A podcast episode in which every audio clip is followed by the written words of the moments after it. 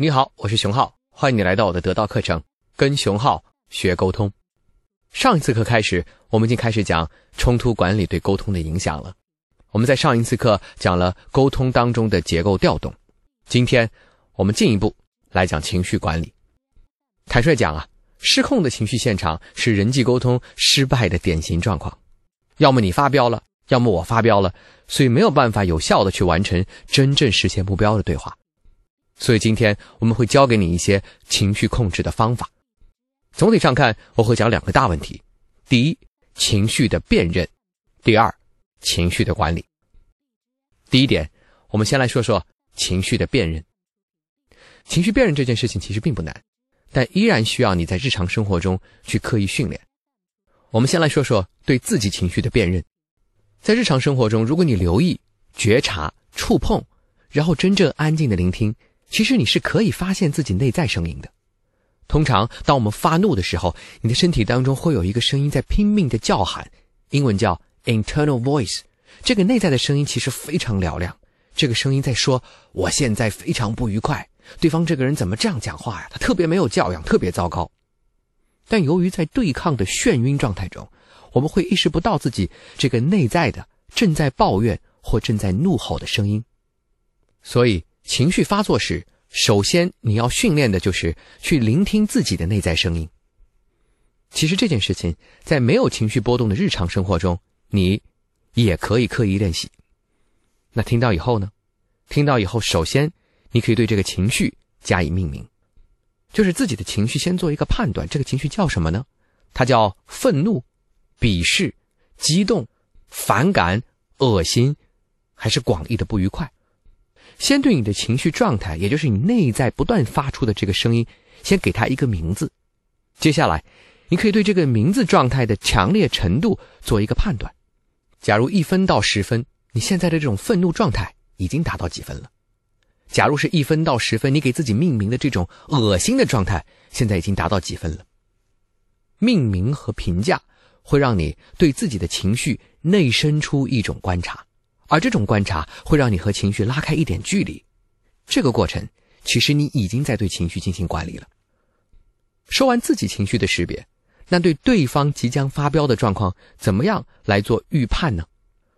美国社会心理学家保罗·艾克曼把人类的基本表情分成七种，这七种表情啊，不管是在纽约的都会区，还是在南太平洋的土著岛民上，都一以贯之的类似。这七种人类的基本表情。分别是悲伤、愤怒、惊讶、恐惧、恶心、轻蔑和高兴。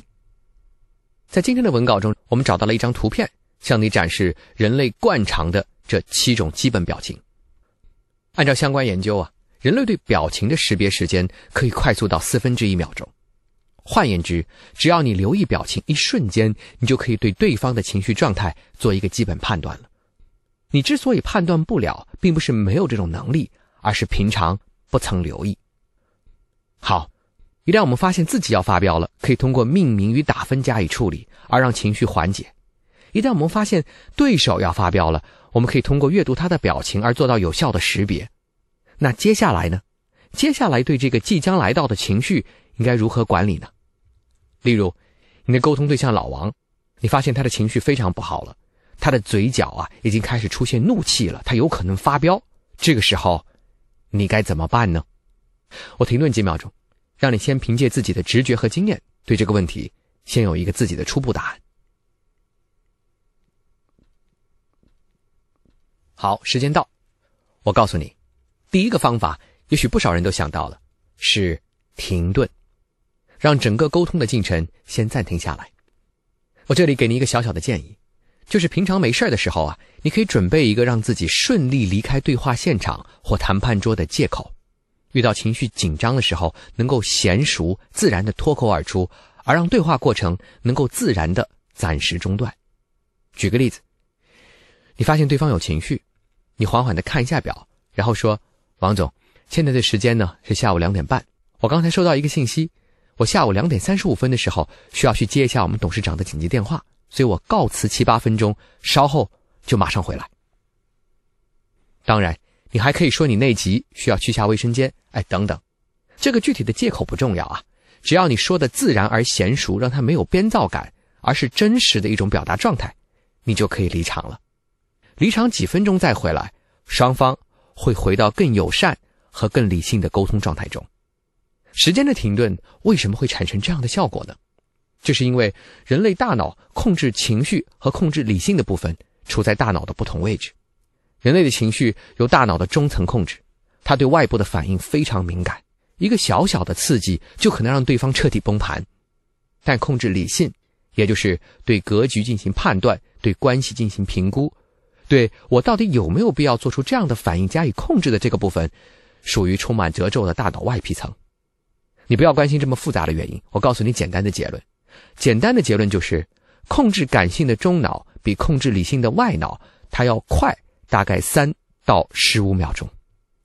当一个情绪向你扑来，你突然之间就有了反应，你马上就要发飙，而对这个情绪、这个即将发飙的失控状态进行评价、判断和管理的能力，大概要晚十五秒钟才会跟上和抵达。心理学上有一个著名的隐喻，把人的感性。比喻为一头大象，而把人的理性比喻为骑象人。大象会快速的冲出你理性的范围，但你的理性若想迎头赶上，它需要暂停一下，多留一点时间。也许我们克服激烈情绪的方法，首先不是人生智慧，而是停顿时间。你给自己多一点时间，你给对方多一点时间，都可以让理性啊更好的能够管控好感性，从而重新回到。有效沟通的情境中，我简单归纳一下：我们在谈话的过程中，如果想对情绪做到有效的驾驭，你首先要识别自己的情绪是否合适，同时判断对方的情绪是否合适。如果不合适，就需要用停顿把对话过程暂停，等双方的理性回归，感性得到调试，然后你们再持续对话。刚才我问你，老王如果情绪要发飙，你怎么办？第一个方法。是停顿，我想这个方法可能不少人想得到，而第二个方法恐怕很多人就想不到了，因为很多情绪的问题其实是因为能量的问题。说到底啊，你的对话对象饿了。大脑占我们人类体重的大概百分之二左右，但大脑的能量消耗会占人类基础代谢率的百分之二十左右。大脑其实非常耗能，而学者们发现，大脑最耗能的状态是以下四种。分别是高度专注、节制自己、假装和保持平衡感。这四件事好遗憾呢，在所有关键的沟通中都需要你全面的加以调动。管理好自己的情绪，也需要这四个方面被立体的加以照顾。如果你跟人谈重要的事情而不生气，毫无疑问你需要专心致志。即使你不喜欢对方，你也需要控制住自己的恶意，还要假装的在对方面前释放各种各样的好感。你需要对自己话语的层次和推拉的力度保持那种微妙的平衡，所以，所有具有挑战性的沟通场合也是专注、节制、假装和保持平衡感都需要同时介入的场域。这种场域非常消耗能量。如果你有丰富的谈判经验，你一定会同意我的一个判断，那就是谈判之后，其实你会疲劳。所以，如果你想让自己在沟通过程中做得更好，你想让自己和对方的情绪受到更好的控制，我建议你在对话之前能够把能量的储备做到位。通常我们会用这样的一些方法来补充能量：睡一个好觉，吃一顿好饭，保持氧气的充沛，这都是补充能量的基本方法。所以对于你而言，如果在对话的过程中停顿并加入茶歇，让双方吃点东西，或者到开阔的。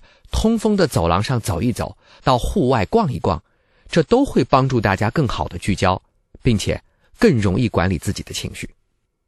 除了在复旦大学工作，我自己也是冲突解决专家。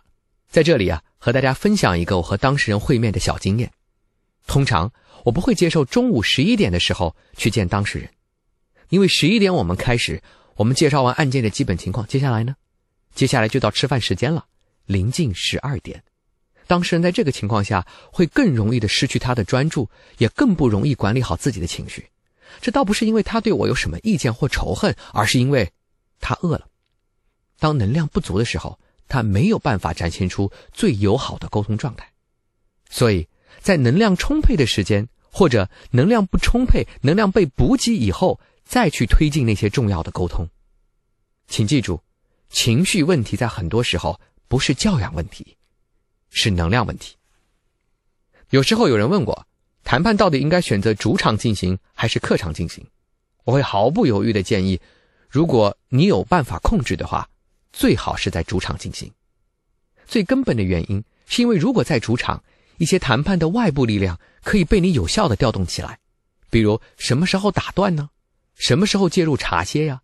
什么时候请小伙伴进来插科打诨呢？让整个谈判过程被暂停啊？在主场，这一切都可以变成有秩序、有目的、有规划的安排，从而让沟通中的情绪被更科学的管理。